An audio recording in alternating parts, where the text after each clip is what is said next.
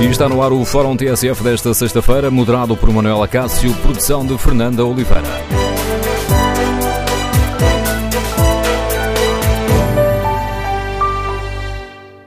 Bom dia, no Fórum TSF de hoje vamos debater o fim do sigilo bancário. Queremos ouvir a sua opinião.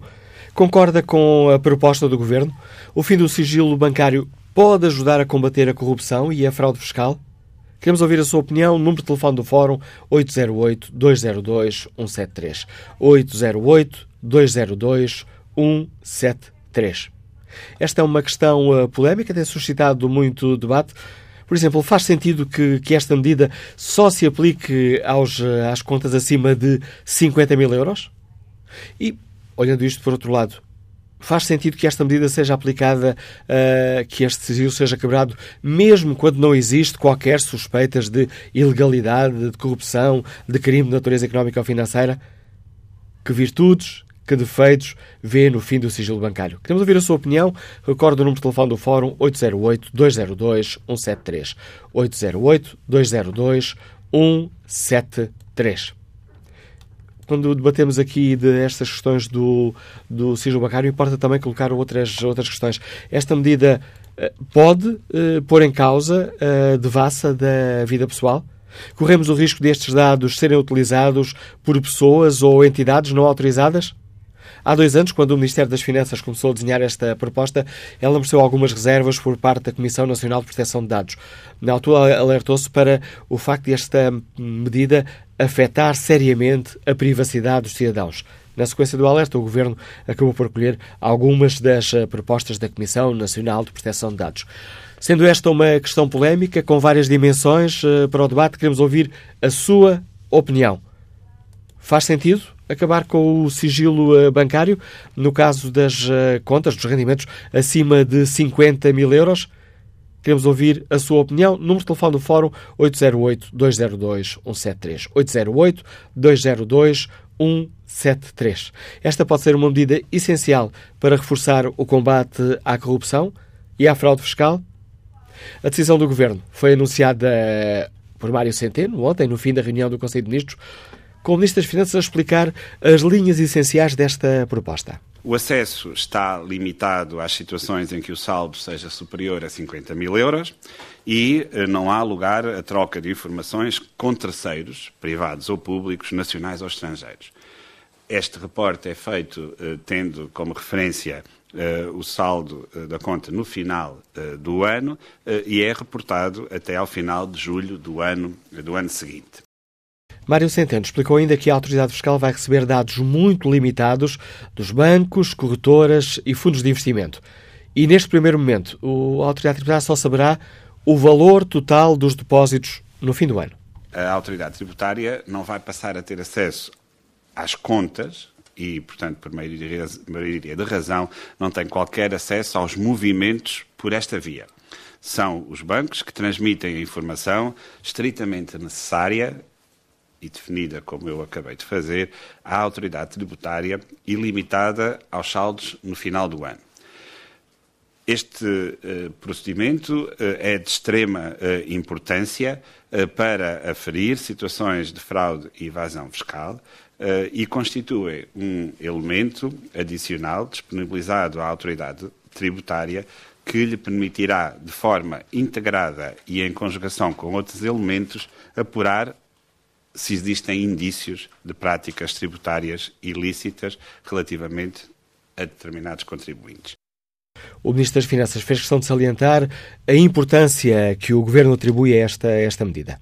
O que estamos a fazer reforça os mecanismos uh, necessários ao combate à fraude e à evasão fiscal e uh, ao branqueamento de capitais.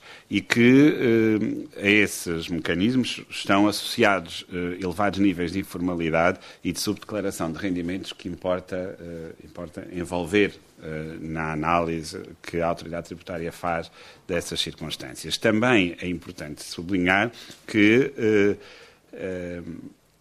não existe qualquer justificação para a autoridade tributária uh, dispor de menos acesso à informação de que, uh, está, que o sistema financeiro está obrigado já hoje a transmitir a países estrangeiros.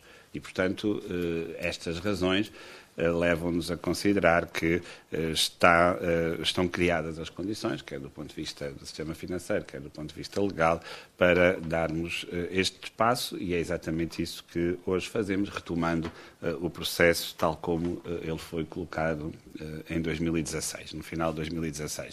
Se a proposta do governo, que foi chumbada, que foi vetada por Marcelo Rebelo de Sousa em 2016, for em frente, então, eh, no próximo ano, o Fisco irá receber a informação de todos os contribuintes que em dezembro de, deste ano, 2018, tenham uh, rendimentos acima dos 50 mil euros. O Presidente da República já deu de uma forma implícita luz verde a esta proposta. Marcelo afirmou ontem que, em princípio, tendo alterado a situação que existia há um ano e meio, desaparece essa objeção. Eu recordo que há um ano e meio, quando o Presidente uh, vetou esta, esta proposta, invocou a situação particularmente grave vivida pela banca portuguesa. Ora, estão dados na mesa para o debate. Convidamos os nossos ouvintes, queremos ouvir uh, que opinião têm sobre esta questão. Concordam com este fim do sigilo uh, bancário? Faz sentido que esta medida se aplique apenas a contas acima de 50 mil euros? Por outro lado, faz sentido que esta medida se aplique quando não existem qualquer, quaisquer suspeitas uh, de ilegalidades ou de corrupção uh, por parte dos contribuintes? Queremos ouvir a sua opinião. Número de telefone do Fórum 808-202-173. 808-202-173. Que virtudes, que defeitos, ehm, que aspectos positivos, que aspectos negativos encontra nesta medida. Queremos ouvir a sua opinião. Na página da TSF na internet, no inquérito que fazemos, perguntamos aos nossos ouvintes se concordam com a proposta do Governo para pôr fim ao sigilo bancário. 62% dos ouvintes estão de acordo, os restantes 38% não estão de acordo com esta medida. Primeiro convidado do Fórum TSF, o professor João Paulo Batalha, que lidera a Associação Cívica Transparência e Integridade. Sr. Professor, bom dia, bem-vindo ao Fórum TSF. Peço-lhe uma primeira avaliação a esta proposta do Governo. É uma boa ideia? Bom, a resposta curta é não sei. Ehm, eh, ou seja, à partida estamos a falar de eh, estender aos regentes nacionais eh, uma recolha de informação que já é feita ao abrigo de tratados internacionais para pessoas estrangeiras que tenham contas em Portugal e por aí não parece particularmente dramático. Agora, estas coisas têm que ser avaliadas fazendo o cálculo do benefício que trazem ehm, em relação aos riscos que comportam.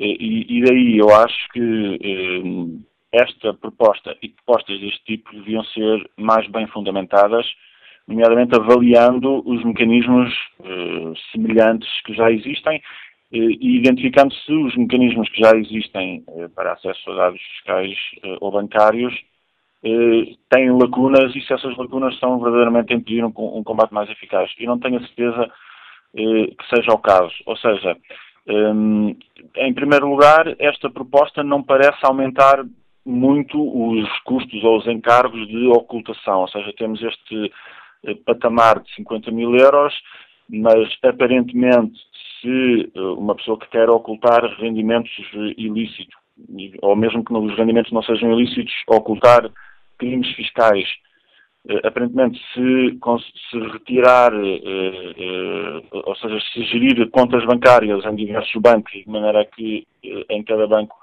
não tenha mais de 50 mil euros, provavelmente consegue escapar a este reporte. Isso não é provavelmente muito difícil de fazer, né? estamos a falar necessariamente de criar offshores ou coisas particularmente complicadas. também seria útil que reportes desta natureza se cruzassem com informação, nomeadamente sobre as pessoas onde há uh, riscos de corrupção maiores, nomeadamente os, os, titulares de cargos públicos estão obrigados a, a, apresentar uma declaração de património. Era útil que essa declaração de património se pudesse uh, cruzar a informação dessa declaração com este tipo de informação bancária. Só que isso não parece possível, ou pelo menos fácil, porque neste momento as declarações de património que os políticos têm que entregar são entregues eh, muitas vezes em papel e portanto é informação que não está digitalizada e que não pode ser cruzada com outra e gerar alertas uh, automáticos. Isso seria útil. Uh, e depois há a questão uh, de controlar os poderes que estamos a dar à autoridade tributária. Já, já, tivemos o caso da famosa lista VIP, e já temos tido suspeitas sobre o, o, a ausência de controlos sobre quem acede a que tipo de informação e como. Porque informação deste género tem utilidade exatamente para poder despistar eventuais crimes fiscais ou, ou, ou até crimes de corrupção e dinheiro sujo, digamos assim, mas é informação que também tem, pode ter um valor económico e, portanto, pode criar dentro da autoridade tributária até riscos de corrupção, de termos agentes da autoridade tributária a venderem essa informação, eh, por exemplo, a empresas privadas que querem saber o que é que andam a fazer os seus concorrentes. Uh, e, portanto, tudo isto tem que ser avaliado no seu conjunto. Uh, e, pelo menos da maneira como a discussão foi levantada e a proposta foi feita, não me parece que haja uma avaliação suficiente dos ganhos, dos riscos e, e daquilo que verdadeiramente se irá e, e, se conseguirá ganhar eh, em termos de eficiência de controle.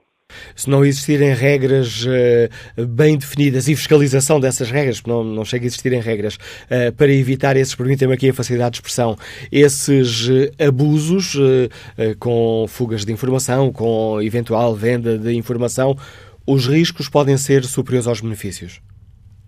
Exatamente, os riscos podem ser superiores aos benefícios e, e, e, sobretudo, essa avaliação é importante não só para fazer esta medição do, do, do potencial ganho e do potencial prejuízo, mas para eh, sabermos qual é a melhor maneira de gerir eh, depois este sistema, porque podemos ter o, esta obrigação de reporte, que aliás, eh, na verdade também pode ser pouco útil no sentido em que quando os bancos finalmente comunicam o saldo existente no final de um ano, já estamos a meio do ano seguinte, e, portanto, essa informação até pode já estar desfasada. Portanto, eh, eh, o ganho pode não ser muito, eh, mas ao mesmo tempo pode criar estes problemas de, desigualdade de acesso, de monopólios de informação da autoridade tributária que podem depois também gerar eles próprios disfunções ou riscos de corrupção e, portanto, para além de gerirmos, precisarmos de saber um, quais são os potenciais ganhos, quais são os potenciais riscos. Uh, isso é importante também, não só para decidirmos se a ideia é boa ideia ou má ideia, mas qual é a melhor maneira de gerir uh, todo este processo de prestação de contas, de gestão de dados, uh, de conjugar este mecanismo com outros já existentes.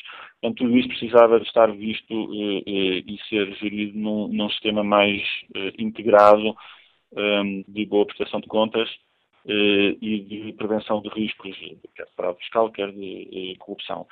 Eh, e a ideia que fica é que este tipo de mecanismos vão sendo introduzidos de forma mais ou menos casuística, ou porque há acordos internacionais que pedem estes mecanismos, ou porque a boleia desses acordos se vai um bocado mais longe para mostrar serviço em matéria de combate à corrupção, mas eu não fico com certeza de que se esteja a construir um sistema de controlo eh, sem lacunas, portanto eficiente, eh, com meios proporcionais eh, e sem criar riscos depois de criar mercados paralelos de informação que podem ainda ser pior emenda que soneto. Ora, o Governo já disse que para já não está a prever outras medidas, propor outras medidas de, neste âmbito de combate à corrupção e, se, tendo em conta aquilo que o professor João Paulo acaba de nos dizer, pergunto, se, se, bem, se interpretei bem o seu raciocínio, continua a faltar-nos uma estratégia global de combate à corrupção.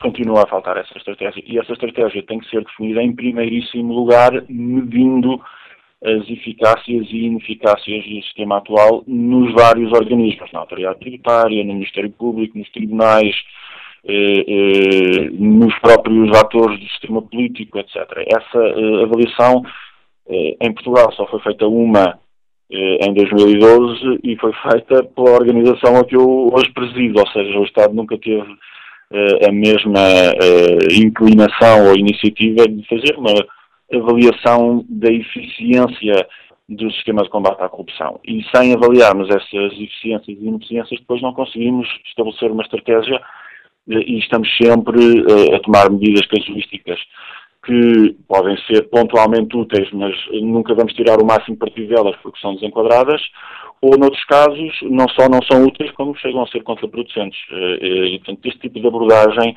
eh, percebe-se até Uh, ainda para mais agora, no momento em que se quebrou entre os políticos o, o tabu de falar sobre casos de corrupção, uh, há uma pressão política e até mediática para se ir apresentando propostas e se ir mostrando serviço, mas uh, sem uma reflexão sobre onde é que as coisas precisam verdadeiramente ser melhoradas, onde é que elas estão a falhar, nós não vamos conseguir nem legislação útil, nem aquilo que vai para além da legislação e que é o crucial, que é políticas públicas que sejam verdadeiramente implementadas no terreno, que sejam medidas, que sejam percebidas uh, uh, se estão a ser úteis ou não. Uh, portanto, eu não sou necessariamente contra esta medida, eu acho que ela, pelo menos da maneira como está apresentada, não está suficientemente fundamentada e não nos dá garantias de que haja ou de que traga um acréscimo minimamente significativo da eficácia quer na prevenção, quer na repressão de crimes de fraude ou fuga fiscal uh, ou até uh, crimes relacionados com corrupção. Sr. João Paulo Batalha, agradeço o importante contributo que trouxe ao lançamento do debate que hoje fazemos aqui no Fórum TSF.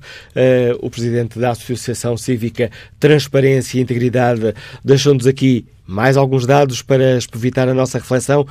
Queremos ouvir a sua opinião. Concorda com esta proposta do Governo eh, para acabar com o sigilo bancário?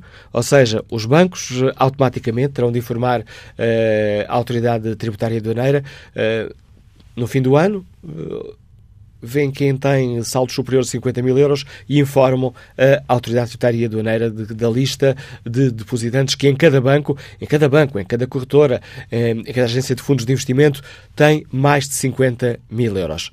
Queremos ouvir a sua opinião. Concorda com este fim do sigilo bancário? Esta medida pode ajudar a combater eh, a corrupção e a fraude fiscal?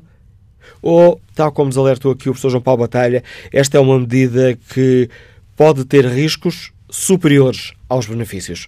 Queremos ouvir a sua opinião. Recorde o número de telefone do Fórum 808-202-173. 808-202-173. João Moraes é vendedor, liga-nos da Ericeira. Bom dia, qual é a sua opinião?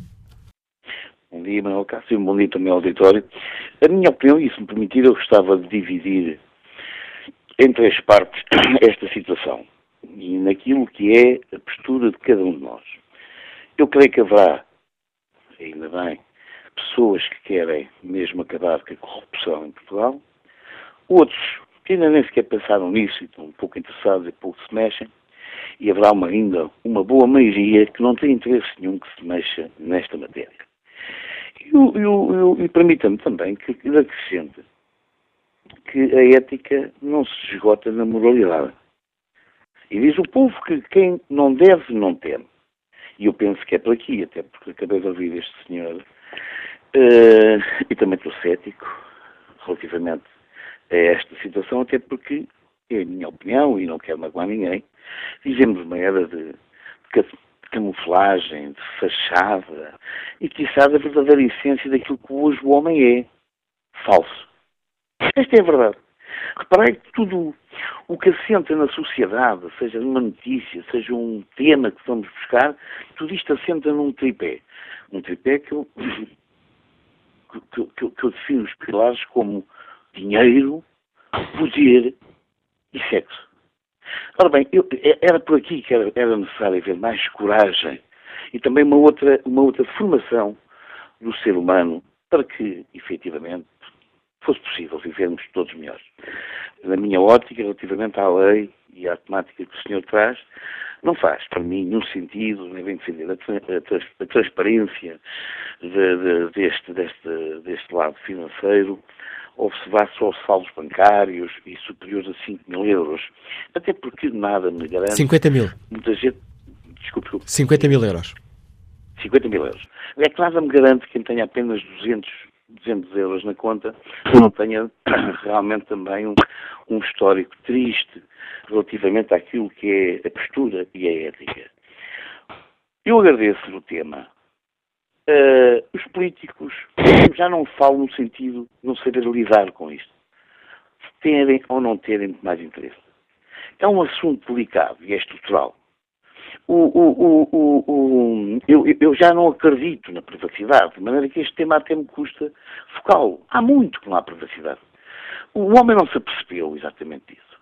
Agora é preciso ir buscar estes pormenores para que possamos realmente levar isto alto a baixo. E deixe-me dizer, por experiência, por conhecimento, não foi comigo, esse, esse sigilo já não existe.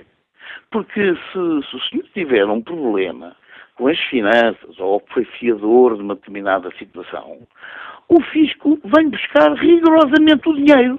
Deixe-me só, deixe só aproveitar o que está a dizer para explicar eh, também aos ouvintes que é, aqui a diferença é essa informação passa a ser automática, não é necessário haver suspeita nenhuma. No fim do ano, o banco vê quem é que tem mais de 50 mil euros e informa a autoridade tributária. Pronto. Mas repare, eu, eu não vejo mal ao mundo sobre isso. Agora, é preciso ir mexer é, em criaturas que os rendimentos é muito difícil, não, não, que não, não parece que hajam padrinhos nem, nem avós que lhes deixem uh, fortunas e, e, que rapidamente vivem de uma forma que não justifica ou, ou, ou, ou pode ser uh, motivo de, de alguma celeuma. Hum, eh, esta, esta, esta situação dos offshores também não deixa de ser interessante, porque é uma forma de também fugir de tudo isso, e vamos, convenhamos também aceitar isto. O homem vai, o homem, o homem escuro, o homem atrevido, o chico esperto, vai sempre arranjando soluções para espentear, camuflar todas estas situações. Obrigado, João Moraes, pelo contributo que trouxe ao Fórum TSF. Olha aqui o debate online. Marcos Mendes Oliveira uh, pergunta: Alguém, no seu perfeito juízo, acredita que esta medida vai ser igual para todos? Não é mais do que óbvio que as pessoas com mais dinheiro arranjam sempre um estratagema para fugir a este tipo de situações? Quem tem dinheiro sabe muitíssimo bem como escapar a estas medidas de faz de conta. Basta para tal ter aconselhamento fiscal e financeiro, e depois acrescenta Marcos Mendes de Oliveira, são os próprios bancos que ensinam os clientes uh, como escapar estas leis. Peço ao João Andrade um pouco mais de paciência, porque preciso ir agora ao encontro da deputada Mariana Mortágua, que está no Parlamento e saiu por momentos do plenário para participar do debate. Senhora deputada, bom dia. Bem-vinda ao Fórum TSF. O Bloco de Esquerda relançou este tema, anunciou a entrega de uma proposta no Parlamento já no, já no dia 17. Como é que o Bloco de Esquerda olha para esta iniciativa do, do Governo, que ontem o Conselho de Ministros aprovou a, a apresentação desta, desta mesma proposta? Bom, bom dia. Um, este tema do sigilo bancário é um tema que, que o Bloco tem tentado, ou sobre, sobre o qual o Bloco tem tentado intervir já há muitos anos. É, aliás, uma proposta uh, histórica do Bloco de Esquerda na Assembleia da República, que foi apresentada na última década, na última década, década e meia, várias vezes, quase três em três anos, e que nunca conseguimos que, que fosse em frente. E o princípio é muito simples, que é poder haver troca de informações entre o sistema bancário e a autoridade tributária. Obviamente, sempre respeitando a privacidade e a confidencialidade dos dados uh, e, obviamente, segundo critérios de dimensão destas contas. E eu penso que, que, se percebe também porquê. Se alguém, ou uma instituição, uma empresa, um indivíduo, tem uh, um valor na conta que não corresponde aos impostos que pagou, é possível então abrir uma investigação e tentar partir daí para uh, perceber e detectar uh, fraude fiscal, esquema de branqueamento de capitais, crimes económicos. Quem, obviamente, cumpre todas as suas obrigações fiscais e paga os seus impostos, não tem absolutamente nada a temer com esta troca de, de informações, sendo que ela, neste caso e com esta proposta do Governo, apenas se aplica a contas superiores a 50 mil euros. É óbvio que este montante não torna Deputada Mariana Mortágua, deixámos de ouvir, não sei se a ligação por telemóvel caiu.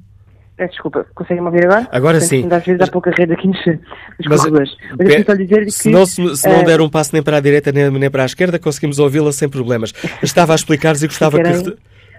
Imbávid e sereno... Gostava de que, que, nos explicasse esta questão que nos estava, que nos estava a, a dar quando, quando de repente ouvi um problema de telemóvel, que uh, quem cumpre obrigações não tem nada a temer.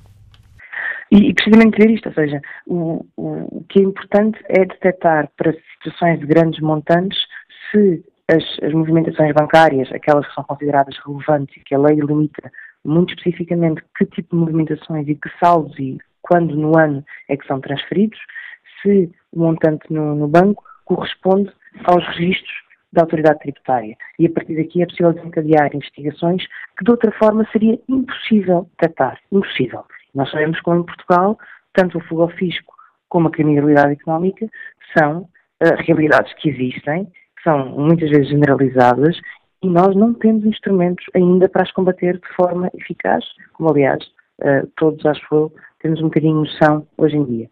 E é apenas continuar para dizer que o montante de 50 mil euros, sendo obviamente um montante uh, elevado para a maior parte das pessoas, mas não sendo um montante milionário, como se, como se percebe, mas permite fazer uma coisa, que é uh, uma pessoa pode ter uma conta de um milhão ou pode ter uma conta de um milhão dividida em várias contas de menor montante e, portanto, baixar a fasquia é importante para conseguir detectar uh, a origem do dinheiro e poder haver encontro entre dados.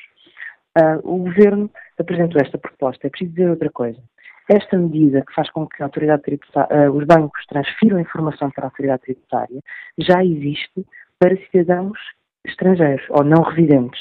Tanto cidadãos americanos, no âmbito de um, de um acordo chamado FATCA, como os cidadãos da União Europeia e de outros países que assinaram acordos de troca de informação, todos esses cidadãos não residentes banco é, os bancos portugueses já são obrigados a enviar informação às autoridades tributárias dos seus respectivos países.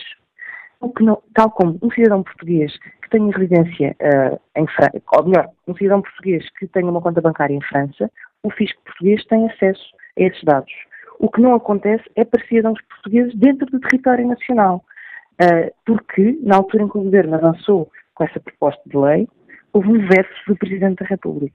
Presidente da República entendeu que a lei não se deveria aplicar aos cidadãos nacionais, na altura alegando que o sistema bancário não estava suficientemente estabilizado. Entretanto, passou-se um ano, mais de um ano, nem o Presidente da República nem o Governo voltaram a essa matéria e o dossiê, o dossiê ficou em suspenso, ficou praticamente fechado. Nós temos insistido com o Governo e sempre dissemos ao Governo que da parte do Bloco de Esquerda teria todo o apoio parlamentar para avançar com esta medida que entendemos que é importante e achamos até que já devia estar em vigor há mais tempo anunciámos a semana passada, numa conferência de imprensa, que tínhamos de tomar várias medidas sobre transparência e corrupção e ontem, mais uma vez, apresentámos dois projetos de lei que vão nessa área, nesse sentido. No debate quinzenal, tivemos a oportunidade de anunciar também ao Sr. Primeiro-Ministro que íamos avançar com essa proposta de lei. Na sequência de termos anunciado que íamos avançar com a proposta de lei, tanto o Governo como o Sr. Presidente da República mostraram disponibilidade para avançar também. E por isso é óbvio que nós registramos essa disponibilidade e achamos que já valeu a pena ter retrazido este, esta matéria a debate e que era muito importante que, num curto prazo, Portugal pudesse ter uma boa lei de acesso à informação bancária e de encontro de informação tributária com a informação bancária. Sr. Deputado, há pouco, quando falou na questão dos 50 mil euros, fiquei com uma, com uma dúvida. O Bloco de Esquerda considera que uh, este limite deve, deve baixar, deve ser, uh, deve, ficar, uh, deve ser menos do que 50 mil euros, ou considera que este é o valor aceitável para se detectar em alguns casos? Penso que as leis têm que ser testadas e temos que as testar e ver se são eficazes ou não são eficazes. Nós uh, achamos que os 50 mil euros, nesta proposta de lei que veio do Governo inicialmente, que são, que são um número razoável e, portanto, é sempre arbitrário dizer que são 40, são 50, são 60. Temos que escolher um montante que seja sensato. E, como disse, uh, embora possa parecer pouco, eu percebo que as pessoas muitas vezes pensam, bom, mas quem tem 50 mil euros num, num banco não tem necessariamente, uh, não é assim tanto dinheiro, repito, é muito dinheiro para muita gente, mas não é assim tanto dinheiro quando se pensa em criminalidade económica. Mas eu acho que a fasquia tem que ser a fasquia de 50 mil euros permite uh, também poder verificar montantes que pertencem ao mesmo contribuinte, mas estão divididos por várias contas. E, portanto, 50 mil euros parece-nos um número razoável, uh, mas como todas as leis, depois de ser implementada, terá de ser testada. Mais uma vez, dizer que com esta lei, com esta troca de informações, o fisco não passa a ter acesso às contas das pessoas como bem entender e como quiser. Há regras de troca de informação, a informação sobre os saldos bancários só é dada uma vez por ano, uh, facto que até pode enfraquecer esse mecanismo, mas como disse, acho que temos que testar a lei e ver se ela funciona e depois fazer os ajustes que considerarmos uh, necessários para que ela possa ser o mais eficaz possível. Neste momento, a proposta que o Governo avançou inicialmente parece-nos um bom ponto de partida uh, e, portanto, não há razões, tendo tanto o Presidente da República como o Primeiro-Ministro mostrar disponibilidade para avançar, penso que não há razões para o país esperar mais para poder ter este mecanismo de troca de informações tão necessário. Uma última, uma última questão, Sr. Deputada, para não roubar também muito tempo. Há pouco, logo na abertura do Fórum TSF, o Sr. João Paulo Batalha, que é o Presidente da Associação Cívica Transparência e Integridade, uh, deixou algumas dúvidas e um, alertou-nos que uh, a lei uh, pode ter riscos que podem ser superiores aos benefícios, podendo ela própria ser causadora de, ou potenciar outros, outro tipo de, de comportamentos ilegais. Neste caso concreto, mantém-se, podemos mesmo estar co confiantes de que quem não deve não teme, Sr. Deputada? Eu acho que esse é um princípio básico de convivência num Estado de Direito e num Estado democrático. Nós temos que acreditar que, quando estamos num Estado onde há uma lei que impera e que é um Estado de bem, as pessoas que cumprem os seus deveres com o Estado uh, são sempre protegidas. E se algum erro acontecer, serão sempre ressarcidas. Acho que esse é o princípio uh, com o qual temos que partir enquanto cidadãos que cumprem com as suas obrigações. E, portanto, para avançar para uma lei destas, temos que saber e estar, e estar confiantes que as pessoas que cumprem as suas obrigações serão sempre protegidas pelo Estado. É assim em todas as áreas da nossa vida e penso que deve ser assim também com esta, com esta lei. A questão que foi colocada é outra questão que é a questão que também foi colocada uh, no debate online que há pouco leu, que é, será que as pessoas que querem mesmo fugir não vão encontrar outros mecanismos para fugir? Há sempre mecanismos para fugir. E uh, a própria questão online dizia isso. Enquanto existirem offshores e enquanto os Estados, uh, não só o Estado português, mas outros governos, estiverem a dizer que querem impedir a fuga ao fisco, querem impedir a criminalidade económica e ao mesmo tempo mantêm os offshores em funcionamento, estão sempre a dar uma escapatória para quem quer fugir. Mas o facto de haver outros mecanismos de fuga não quer dizer que os Estados devam ficar passivos e não devam fazer nada. Nós devemos apertar a malha tanto quanto possível naquilo que está ao nosso dispor, dentro, obviamente, dos princípios de justiça e de proteção de confidencialidade. Eu relembro que esta troca de informações já existe em muitos outros territórios. Os próprios Estados Unidos, que são talvez dos Estados que mais têm preocupações relativamente à proteção da confidencialidade, dos dados individuais, é um Estado bastante mais liberal até do que muitos Estados europeus, os próprios Estados Unidos têm este mecanismo implementado, porque chegaram um momento em que perceberam que precisavam de ter alguma forma de controlar as contas dos seus cidadãos e os impostos que, que pagam ou não pagam. E, portanto, eh, ser exigente com a democracia é, por um lado, acreditar que os cidadãos que estão inocentes e que cumprem as suas obrigações são protegidos, mas é também acreditar que aqueles que não cumprem têm que enfrentar a lei e nós temos que ter mecanismos para encontrar as pessoas que não cumprem, neste caso para os impostos, como os restantes cidadãos. E, portanto, eu penso que há sempre benefícios e custos em qualquer medida. Neste caso, eu penso que os benefícios são maiores e teremos certamente uma democracia mais disciplinada e mais mecanismos para combater um fenómeno que está a minar a democracia, que é a ideia de que uns pagam impostos e outros podem fugir. E tudo o que nós fizermos para combater esta ideia e esta realidade, eu penso que valorizará cada vez mais um, a democracia e, o regime, democrático. Sr. Deputada Mariana Mortago, agradeço mais uma vez a participação no Fórum TSF, a posição do Bloco de Esquerda que, sobre a questão que hoje aqui de, debatemos, a questão da proposta do Governo uh, para o fim do sigilo bancário, uma questão que tem sido uh, levantada e foi relançada agora pelo Bloco de Esquerda. João Andrade está aposentado, Liga-nos Lisboa. Obrigado pela sua participação e peço desculpa por estes longos minutos em que o fiz esperar. Bom dia. Ah, não faz mal. Bom dia. Uh, eu julgo que uh, qualquer português está cansado das corrupções que envolvem o Estado, todos os negócios do Estado, as empresas que fazem negócios com o Estado e, e todas as pessoas se sentem atingidas devido a essas corrupções. Nós temos uma vida pior, temos mais impostos, temos, temos uh, uh, e, e, todos eles exigem, todos eles acho que exigem uh, que, que, existam leis que, que se acabem as corrupções do Estado e em todos os negócios do Estado, com as empresas envolvidas e tudo isso.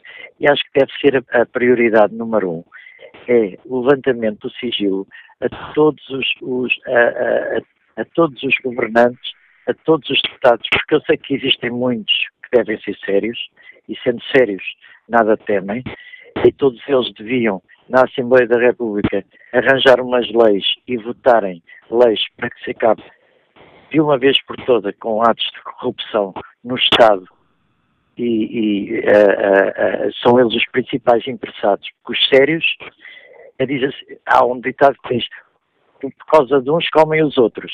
E o que é certo é que a, a, população portuguesa acha que são todos corruptos, o que de facto não deve ser verdade. Na Assembleia da República devia fazerem as leis com liberdade de voto nos partidos, porque as pessoas que são sérias lá dentro têm todo o interesse em que estas situações se resolvam não estão interessados, por exemplo, um governante de um, de um, partido, do, do, do, engenheiro Sócrates, é? que foi sério, não está nada interessado agora em ser envolvido em atos de corrupção do Sócrates, Manel Lins, não sei o quê. Portanto, são os próprios interessados, as pessoas sérias são os próprios interessados. E o povo português também.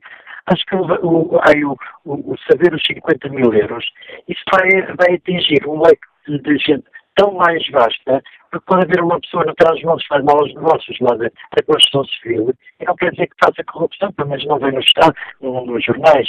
Os atos de corrupção normalmente estão ligados ao Estado, aos bancos, às empresas que negociam com o Estado, aos contratos públicos e tudo isso. E é por aí que tem que, tem que se caminhar para se a classe política quer uh, uh, uh, ter uma imagem de seriedade. Até lá não vão ter. Obrigado. Até lá não vão ter. Obrigado pela sua participação e esse desafio que, que deixa à classe política. Gonçalo Monteiro, comerciante, está em Santo Tirso. Bom dia. Bom dia, doutor Manuela Cássio. Antes de mais, o meu muito obrigado por participar do fórum. Dizer, e com alguma capacidade de síntese, apenas o seguinte: uh, os portugueses acho que já perceberam e estão cansados. Estão cansados destas, destas políticas do pós-25 de Abril, onde PS, PSD, CDS e De Esquerda e todos eles brincam às, às suas coisas. Nós precisamos sim de uma lei que, que tão só não acabe com o sigilo bancário até aos 50 mil, mas para todo e qualquer valor.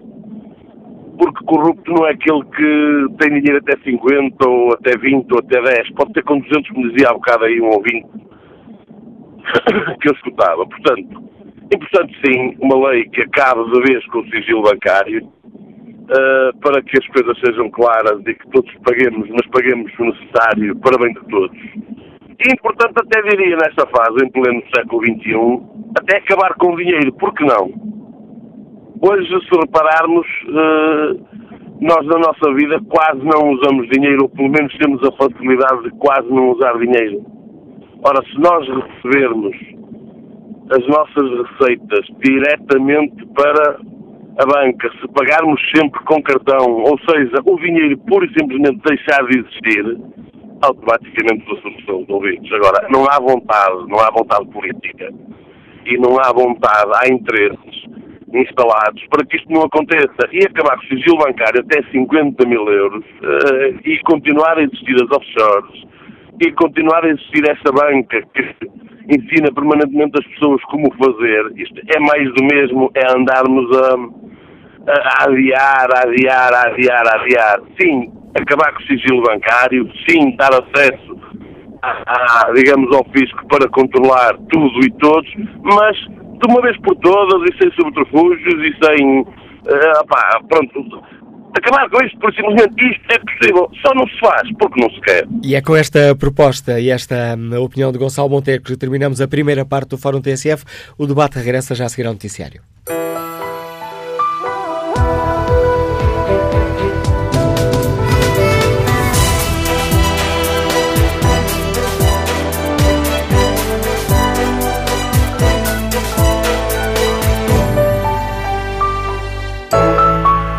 Avançamos para a segunda parte do Fórum TSF. A edição é de Manuela Cássio com produção de Fernando Oliveira.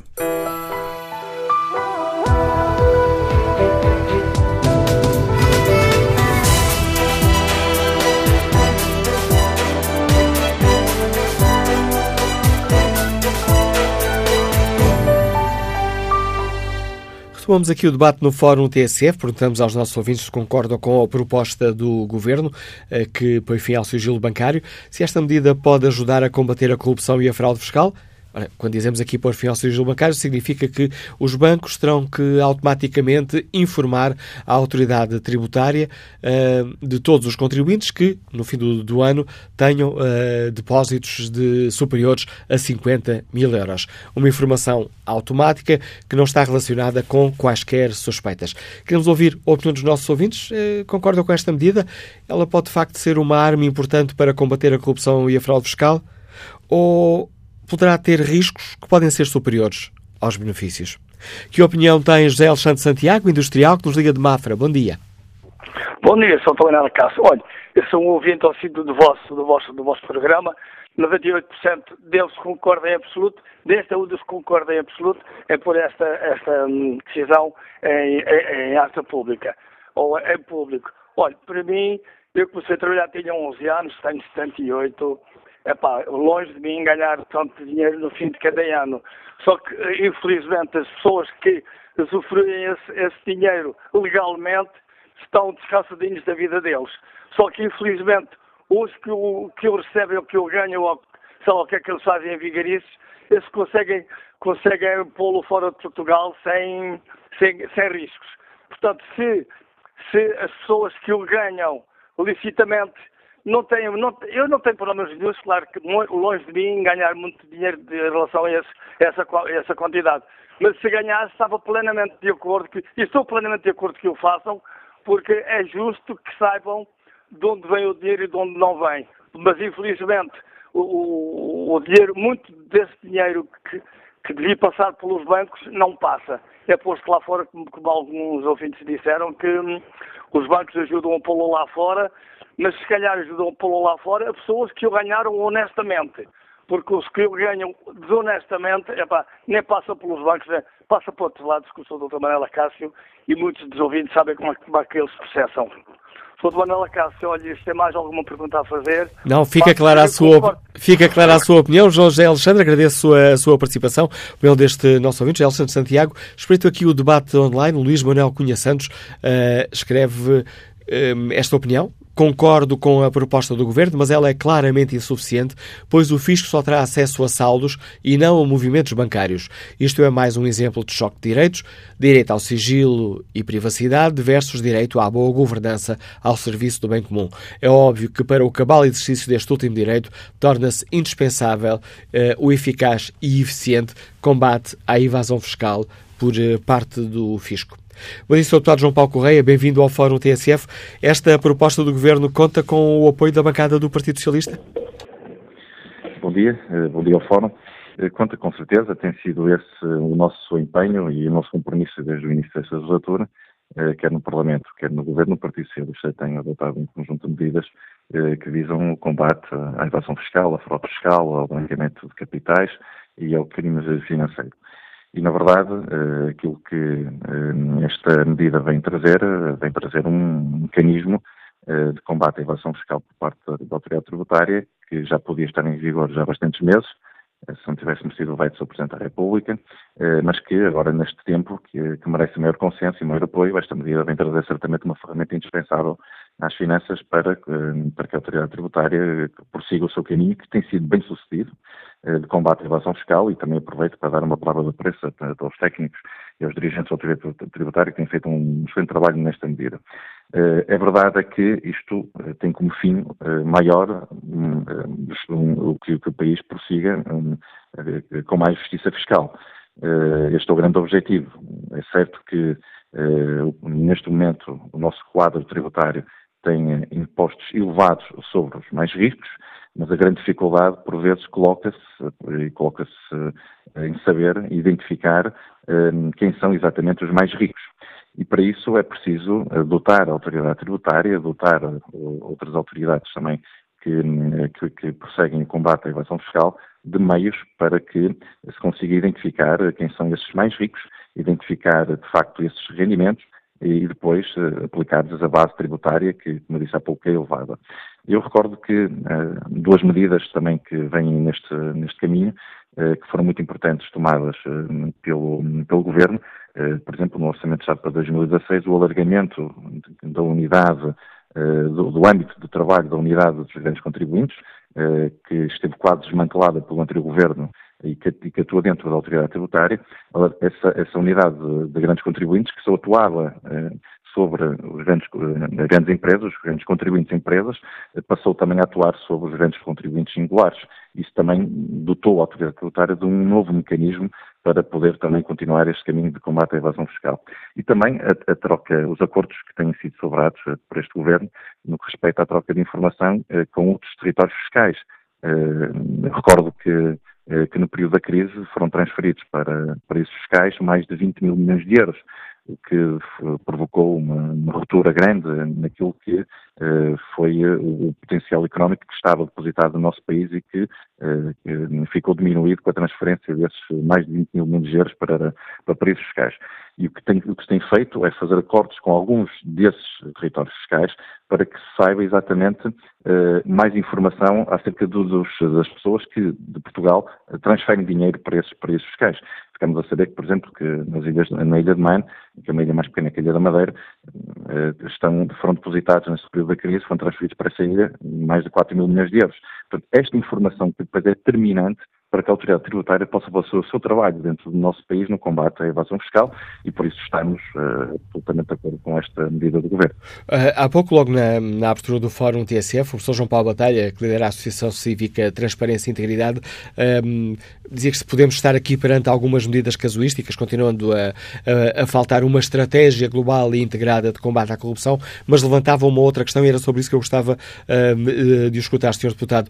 Não estamos perante, não, não poderemos eh, estar perante uma proposta que tem, que acaba por ter mais riscos do que benefícios concretos?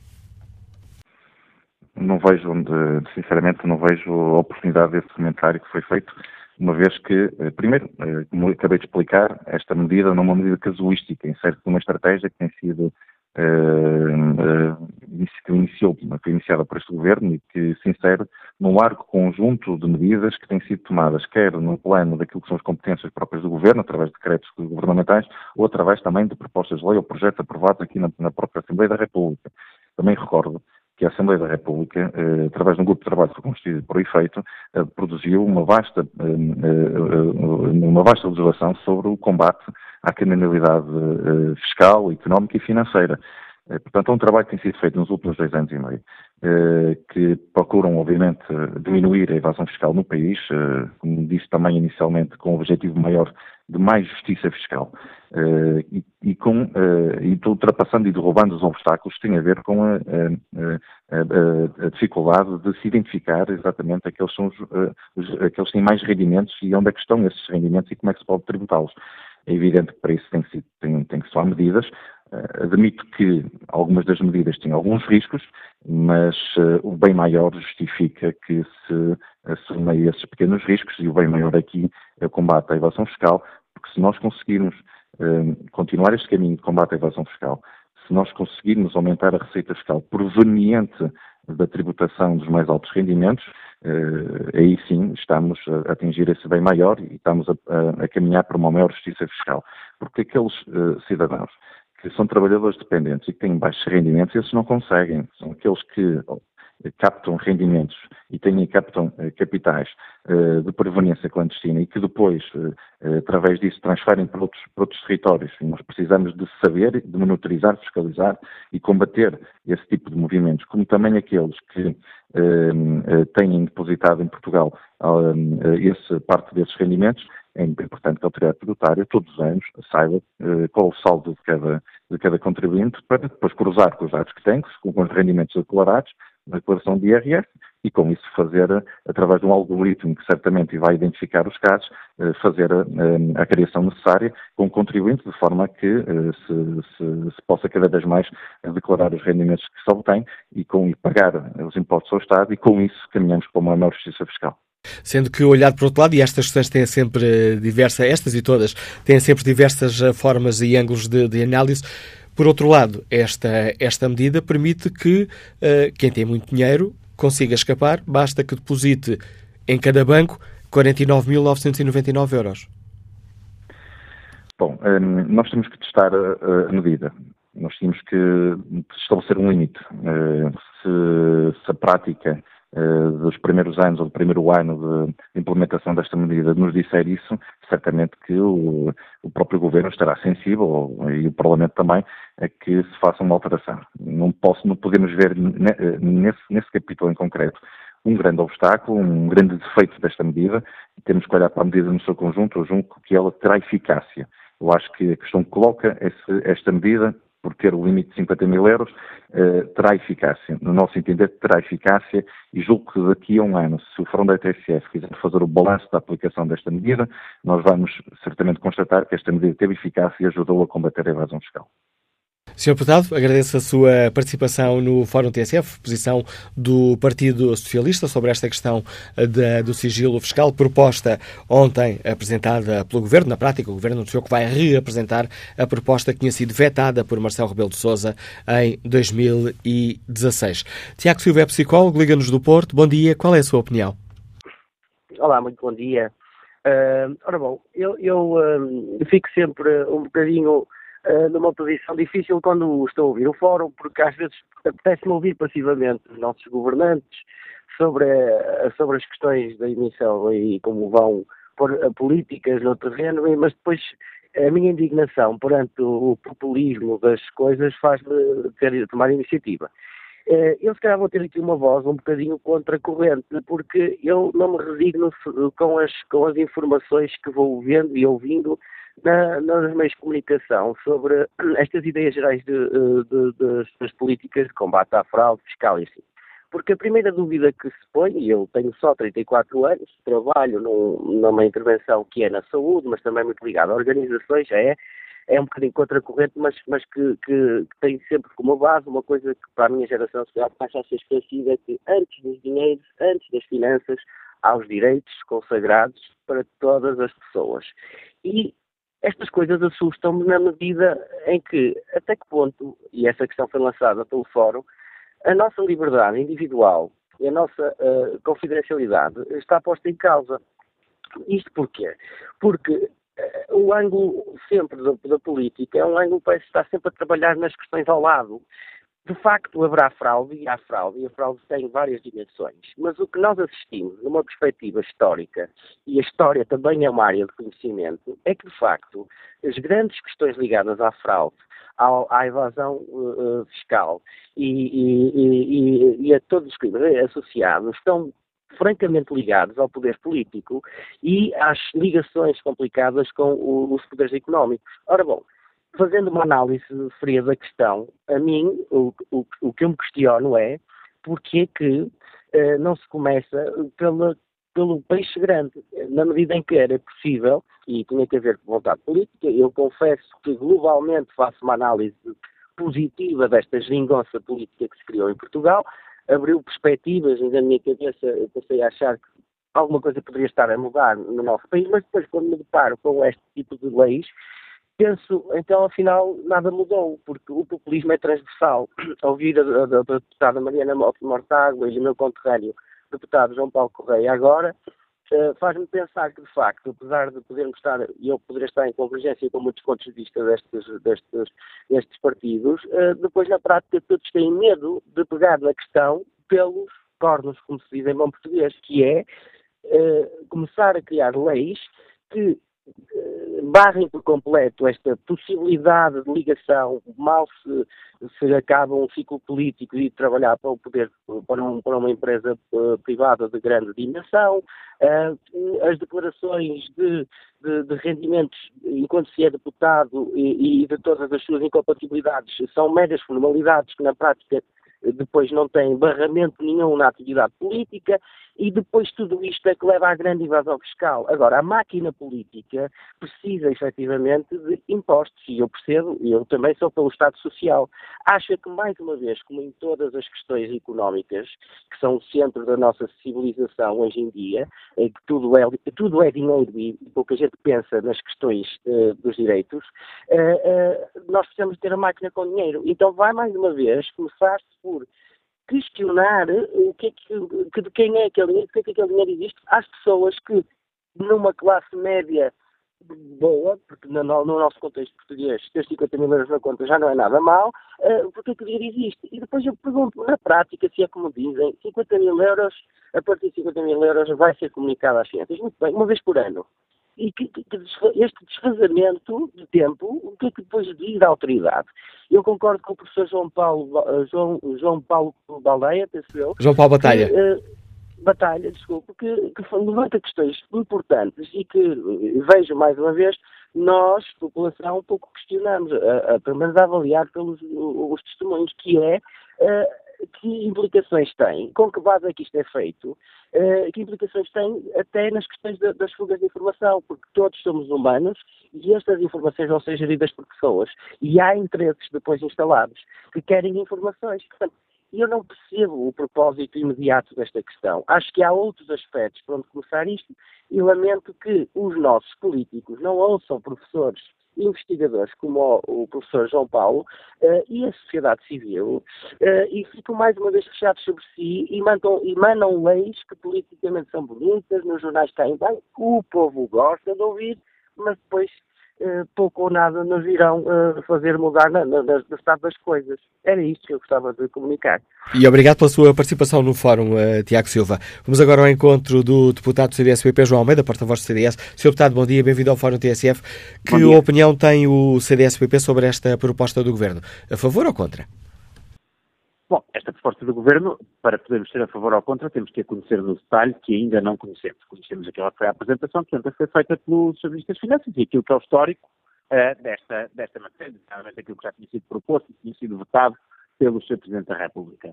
Nós, é fundamental que em matéria de sigilo bancário se faça, e não é fácil isso acontecer, a discussão com serenidade e sem apelos demagógicos.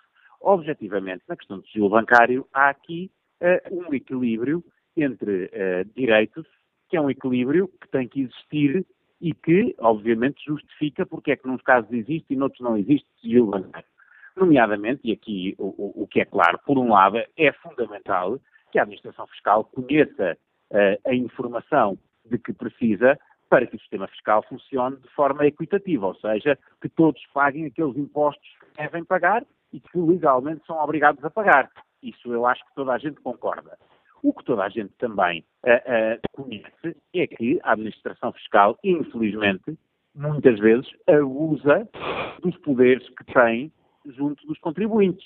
E, portanto, é normal as pessoas, em geral, concordarem, mas depois, quando lhes acontece assim algum conflito com a administração fiscal, perceberem que poderes excessivos para a administração fiscal também não é uma solução equilibrada. E, portanto, o que nós temos que ver aqui, nesta solução em concreto, é se a informação que a administração fiscal vai ter é ou não é excessiva do ponto de vista da relação que depois pode vir a ter com o contribuinte, ainda como falava o ouvinte anterior, questões que são relevantíssimas também, que são as questões dos direitos individuais das pessoas, porque nas contas bancárias hoje em dia, porque grande parte da nossa vida hoje em dia é feita com recurso a pagamentos uh, através de, de, cartão, de cartão bancário, a nossa vida está exposta pelas nossas contas bancárias e, portanto, há um equilíbrio também que tem a ver com uh, aquilo que é a privacidade das pessoas e não poder, sem razão, porque, atenção, ninguém, o sigilo bancário não é nunca absoluto.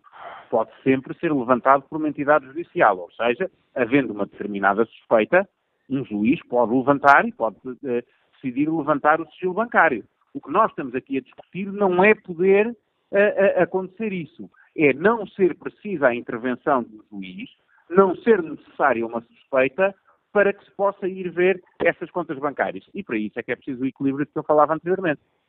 Esta proposta do Governo, eu, essa garantia foi dada pelo Ministro Mário Centeno, uh, diz que a Autoridade Tributária não terá acesso às movimentações bancárias que cada um de nós faz. Terá acesso ao saldo que temos no banco, isso se for superior a 50 mil euros, uh, no último dia de, de, de, dezembro. Mesmo assim, com esta salvaguarda, o CDS considera que, se bem percebido as suas palavras, que é essencial garantir que há um equilíbrio entre deveres e direitos, é isso?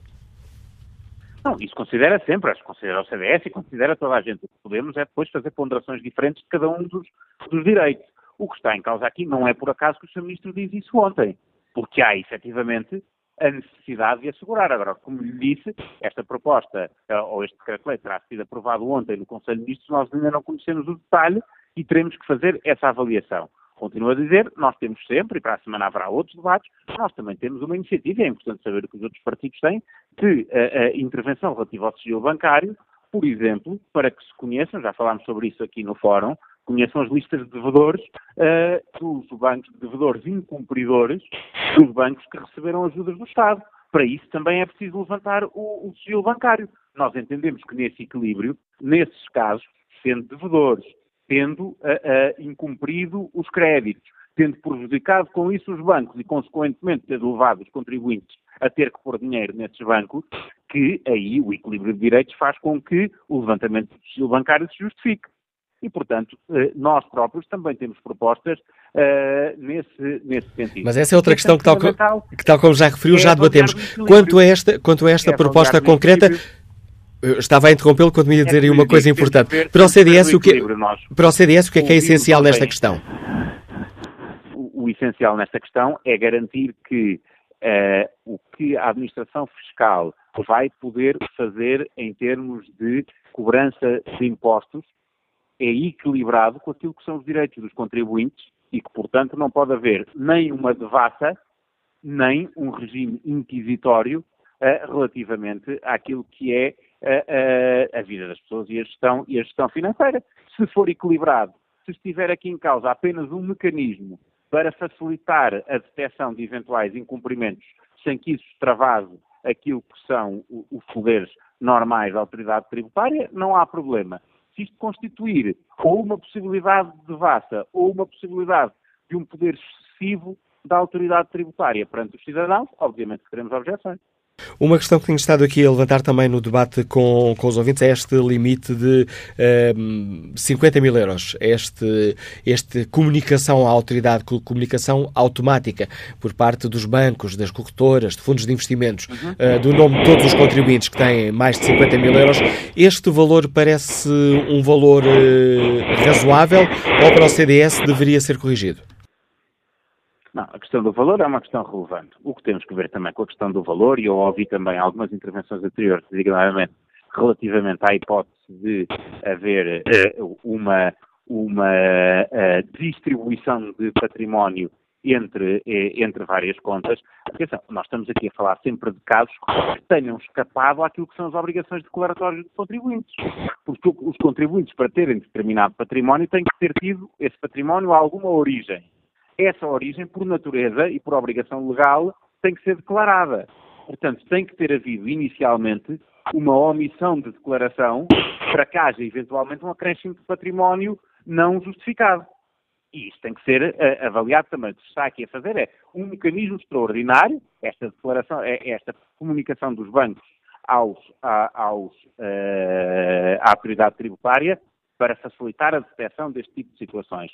Obviamente que qualquer valor que tenha vai ter esse problema. E quando, quando definimos patamares de valores, tem sempre esse problema. Um euro acima desse valor está dentro, um euro abaixo desse valor está fora. Mas isso é para 50, uh, uh, para 50 mil euros, como seria para qualquer outro valor. Portanto, aí a discussão é do, do equilíbrio que, sinceramente, o Governo há de ter tido uh, estudos, e é por isso que eu digo que temos que conhecer a proposta, que justifiquem por, o porquê deste, deste valor. Tendo noção de uma coisa também, e que é importante do ponto de vista da, da competitividade uh, do, do, país, que é uh, regimes excessivamente invasivos têm outro risco, que é uh, quem tem determinado tipo de património não o ter em Portugal e ter noutro país, porque uh, contribuintes que tenham um património avultado têm melhor, maior facilidade de fazer um planeamento e de poder colocar o seu património fora do país e aí é o risco que há nos regimes fiscais que não deve nunca deixar de ser ponderado, que é o querer cobrar mais, se não for feito com eficiência, acaba por constituir não um aumento de receita, mas uma redução da receita, porque as taxas podem ser maiores, as penas podem ser maiores, mas a base tributária acaba por ser menor, porque as pessoas, perante isso, conseguem optar e pôr o dinheiro noutros países. O que interessa, do ponto de vista da eficiência da administração fiscal, como disse, é termos um regime que permita que em Portugal todos paguem os impostos que efetivamente são devidos. E que não aconteça uma de duas coisas. Ou que tenham os rendimentos e o património em Portugal e que não paguem os impostos que deviam pagar, ou que ponham esse rendimento e esse património noutros países e que, por isso, também deixem de pagar os impostos em Portugal. Nenhum nem outro caminho são desejáveis, como é evidente. Agradeço ao deputado. É, é, é através, é através da, da eficácia da lei para evitar essas duas situações que nós vemos se as leis são boas ou são más. Agradeço ao deputado João Almeida por ter explicado aos nossos ouvintes a avaliação que o PSD, ou melhor, que o CDS-PP faz desta proposta do Governo. Que opinião tem o empresário Bruno Correia que nos escuta no Porto? Bom dia. Olá, bom dia, Manuela Uh, Fórum, é assim, eu, uh, a minha opinião é negativa. Eu posso explicar porquê. Primeiro, uh, o Estado e o, o Governo, a única coisa que quer saber é, já consegue ver as faturas, vê faturas, já consegue saber os rendimentos, agora quer saber as formas. Isto foi feito no triângulo para saber efetivamente se há fuga ou não há fuga. Mas só serve os contribuintes de Portugal. E aqueles que fogem, isto não serve. E há um ponto muito importante: 50 mil euros. Não é 50 mil euros que interessa. É, este ano participavam os valores e para o ano participavam novamente os valores. E é esse incremento de valor. Imagino que há uma pessoa toda a vida de sacrifício e tem lá 50 mil e um euro mas foi uma vida de sacrifício. Não significa nada. Mas as finanças, quando virem os 50 mil euros, uma pessoa que ganha o ordenado mínimo, mas que fez sacrifícios uh, grandes, vai querer saber porque é que ele tem lá 50 mil euros. Porque a fuga, a fuga que se faz uh, para esses tais paraísos fiscais, eu, é assim, que as empresas faturem em Portugal e paguem impostos, e depois tem outras empresas lá fora que faturam e recebem por lá por fora, isso a gente não vai conseguir controlar. Agora, eu não entendo é como há cá políticos que têm contas bancárias uh, no estrangeiro, não é? Uh, com esses, com, porque eles nem ganham assim tanto dinheiro, infelizmente em Portugal os políticos não ganham muito dinheiro, mas deviam ganhar mais, e depois conseguem ter contas no estrangeiro, depois conseguem comprar apartamentos em Paris e não sei o que, não sei o que mais, pronto. E é isso que se. O, o, o, Estado, com esta medida, só quer é saber, é cruzar informação. A, a, chamada fuga fiscal, que eu estou a dizer fuga fiscal, isso não vão controlar nada nem conseguem através desse sistema. Já é controlado, meus senhores. O Estado sabe quando há o Banco de Portugal, obrigado a informar, quando há transações de Portugal para esses tais paraísos fiscais, fora uma, uma exceção que houve aí com o Secretário de Estado que se esqueceu, o Estado sabe, o governo, o governo e as finanças sabem quando esse dinheiro é transferido. Portanto, temos o exemplo do Luxemburgo, da Coca-Cola e de outras empresas que andavam a pagar 1% de, de, de, IRC no Luxemburgo e andavam a transferir em todos os países da Europa o, o, portanto, houve evasão fiscal e ninguém fez nada. Porque eram grandes empresas e ninguém fez nada, não é? Portanto, é uma medida é, avulso, ao contrário do que eles dizem, e disse o deputado do, do PS acabou por dizer, é, no fundo só, só, só é para controlar o IRS, nada mais, mas que não vai conseguir controlar, porque o enriquecimento é só, medido, só pode ser medido num ano ou dois anos. Não é por facto de ter lá esse valor, 50 mil, ou 100 mil, ou 20 mil, que vai dizer se a pessoa andou a fazer as neiras ou não andou a fazer as neiras. Portanto, para mim, a medida, é, além de, de mexer com a privacidade das pessoas, é, não é uma medida muito eficaz. Há outras medidas, e as medidas passam por haver mais equitatividade nos impostos às empresas, angariar empresas de outros países. Eu sei que, que, que, a, que, a, Europa não gosta. A Europa não gosta. Mas então vamos para o outro lado. A Costa Rica, por exemplo, tem um plano para reformados, onde as pessoas que são reformadas têm um plano especial e pagam menos impostos quando vão para a Costa Rica. Deve haver outros países, eu só conheço este. E já agora, falando do, dos paraísos fiscais, uma das perguntas que se faz é se a pessoa tem interesses uh, públicos, ou seja, se a pessoa é uma, pessoa, uma personalidade pública quando eles abrem as contas. E eles mentem, não é? Porque eles também não têm interesse em ter lá estes, estes, estes senhores, estes, estes casos, eh, nesses, eu chamar-lhe paraíso fiscal é um nome que eu nem gosto de chamar. É um país com melhores condições de RCA. A minha opinião.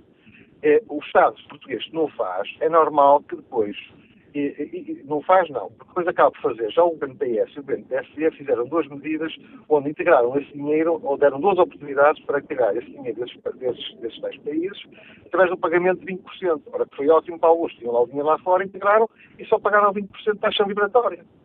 É, ao contrário que queriam pagar nas empresas de, de, de taxas muito mais elevadas.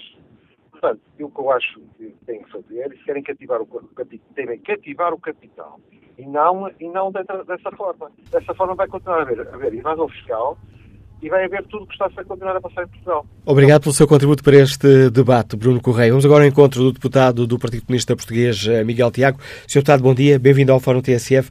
Que avaliação faz o PSD desta, o, o PCP desta proposta? Positiva, negativa? Uh, bom dia, uh, cumprimentos ao Fórum.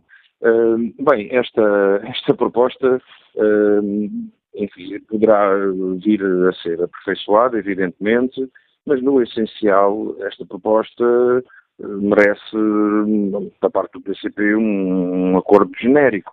Porque, repara, o que está aqui em causa, tanto quanto para já sabemos, a proposta de lei ainda não deu entrada no Parlamento e, portanto, sabemos apenas aquilo que é público, é uh, apenas isto, que a autoridade tributária tenha acesso ao, a, a, aos nomes e identificação dos estrangeiros residentes em Portugal que tenham em Portugal contas com um saldo superior a 50 mil euros, para que possamos, um, ehm, para que a autoridade tributária possa uh, informar os países de origem desses cidadãos sobre essas contas, no sentido de a autoridade tributária portuguesa também poder ter esses dados quando solicita aos países. Portanto, é uma espécie de criação de um elemento de reciprocidade uh, que permite à autoridade tributária identificar os estrangeiros em Portugal com contas uh, com mais de 50 mil euros, no sentido de informar os países de origem dessas pessoas. Para quê? Para que também a autoridade tributária possa pedir a esses países os dados sobre os portugueses que nesses países tenham mais de 50 mil euros. Não é, para já, aquilo que nos é dito, é que não há nenhuma devassa sobre os movimentos das contas, ou seja, as operações, as transações, nada disso é divulgado, apenas a identificação dos estrangeiros que em Portugal têm contas com, acima desse valor. Uh, claro que uh, poderemos, pode ser visto um aperfeiçoamento e que uh, tudo isto é complicado, é complexo e não se pode de maneira nenhuma confundir o levantamento do sigilo fiscal, do sigilo bancário, com a devassa da vida das pessoas e da parte do PCP. Não temos disponibilidade para um, uma, uma devassa ou para uma liquidação do sigilo bancário indiscriminada. Mas uh, nós temos que ter em conta que hoje em Portugal o sigilo bancário já é muitas vezes levantado, inclusivamente até para, para, para pessoas obterem benefícios um, sociais e prestações sociais. Portanto, uma pessoa que precise de um rendimento uh, de uma prestação social é muitas vezes sujeita ao levantamento do sigilo bancário. E, e, estamos aqui, ai, ai, ai, que se vai uh, dizer quem é que tem mais de 50 mil euros nas contas.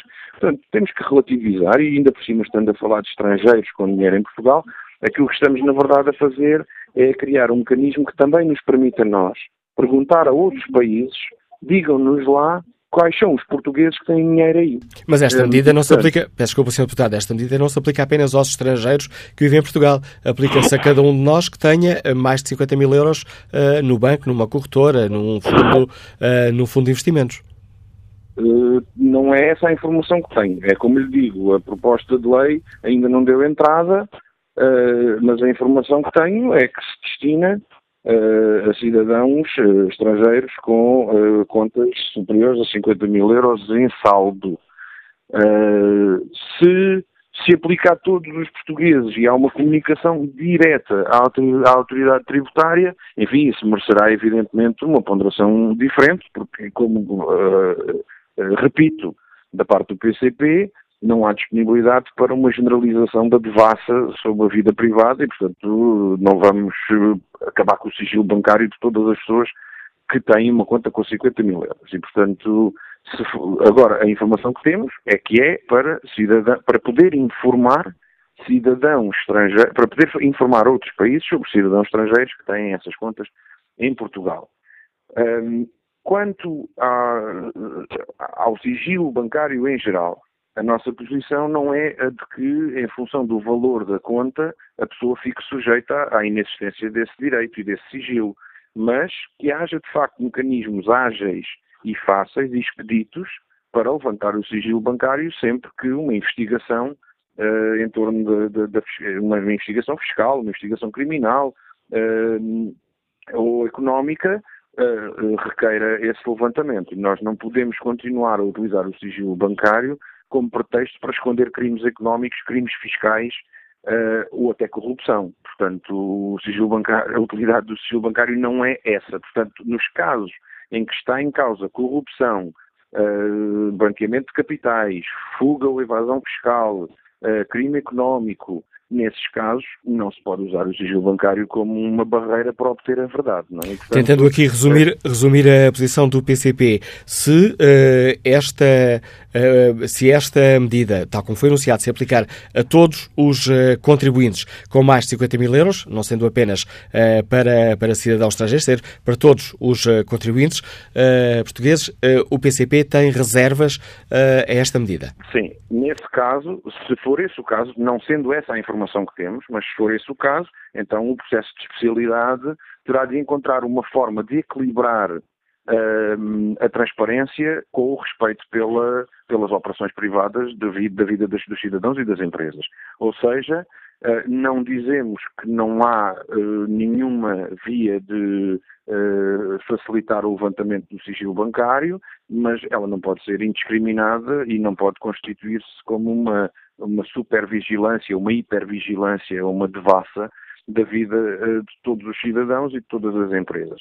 Mas isso não pode, tem que se encontrar um ponto de equilíbrio. Isso não pode, ao mesmo tempo, ser a justificação para nunca se levantar. E, portanto, a autoridade tributária pode, em alguns casos, de facto, ser informada para detectar, antes de, de, de verificar o crime, detectar o seu potencial. Agradeço. A, a evasão fiscal ou, ou, outros crimes económicos. Obrigado, Sr. Deputado, pela participação no Fórum TSF, o Deputado Miguel Tiago, do Partido Comunista Português. Bom dia, Sr. Deputado Duarte Pacheco, Deputado do PSD. Que opinião tem o PSD sobre esta proposta do Governo? Muito boa tarde a todos. Uh, nós estamos todos parlamentares sem conhecer a proposta de lei, não é? Só estamos a falar de princípios eh, genéricos, porque ela ainda não deu entrada no, no Parlamento, como já foi dito pelos meus colegas, e por isso, uh, sobre questões de pormenor, não, não podemos uh, nos pronunciar. Mas sobre a ideia, em termos abstratos, sim, podemos, e sobre a oportunidade mesmo. Uh, o Partido Democrata é favorável a tudo que seja medidas para combater a corrupção e o enriquecimento ilícito. E, portanto, já, já hoje, já hoje, com a legislação atual, milhares de, de, de, contas, vamos dizer assim, de, de, processos de sigilo são levantados e milhares de informações são prestadas pela, pela banca à AT sempre que é solicitado porque há alguma, alguma dúvida, porque há alguma investigação em curso. O que está aqui, para aquilo que, que sabemos pela imprensa, pelo comunicado do Conselho de Ministros, é algo mais do que isso é que já não seja só quando há alguma dúvida, mas por regra que esse, que esse levantamento seja e que essa informação seja prestada. Vamos, vamos, pôr, vamos pôr já a duas coisas. Em primeiro lugar, tudo o que seja a devassa da vida privada, não somos contra. Ponto. Uma coisa é prestar essa informação à autoridade tributária para que a autoridade tributária possa exercer as suas competências e para que cada português pague os impostos devidos eh, e, e, e se houver depois dessa informação suspeitas possam decorrer os processos que devam decorrer. Outra coisa é, é que essa informação fosse pública. Não o deverá, não o deverá ser, porque uh, há um princípio da privacidade que tem que ser respeitado. Agora, que essa informação seja, seja prestada a ti, hum, em termos genéricos, uh, tem que ser estudado para ver como é que, e que, como é que isso é posto em prática e que, quais as cautelas e as salvaguardas que são respeitadas. Essa é uma questão essencial para o, para o PSD, eh, que existam todas as cautelas necessárias para que como esta óbvio, lei que não tenha mais riscos que do, que, do que benefícios? Para que a devassa da vida privada nós não... Peço desculpa, não, estava a tentar, estava aqui a falar, não, não, não, não percebi o início da sua resposta. Para que, eh, precisamente, para que a devassa uh, da vida privada não, não ocorra.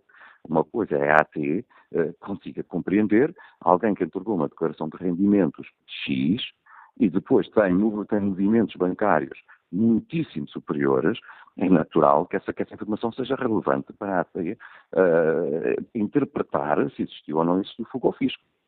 E, portanto, acho natural.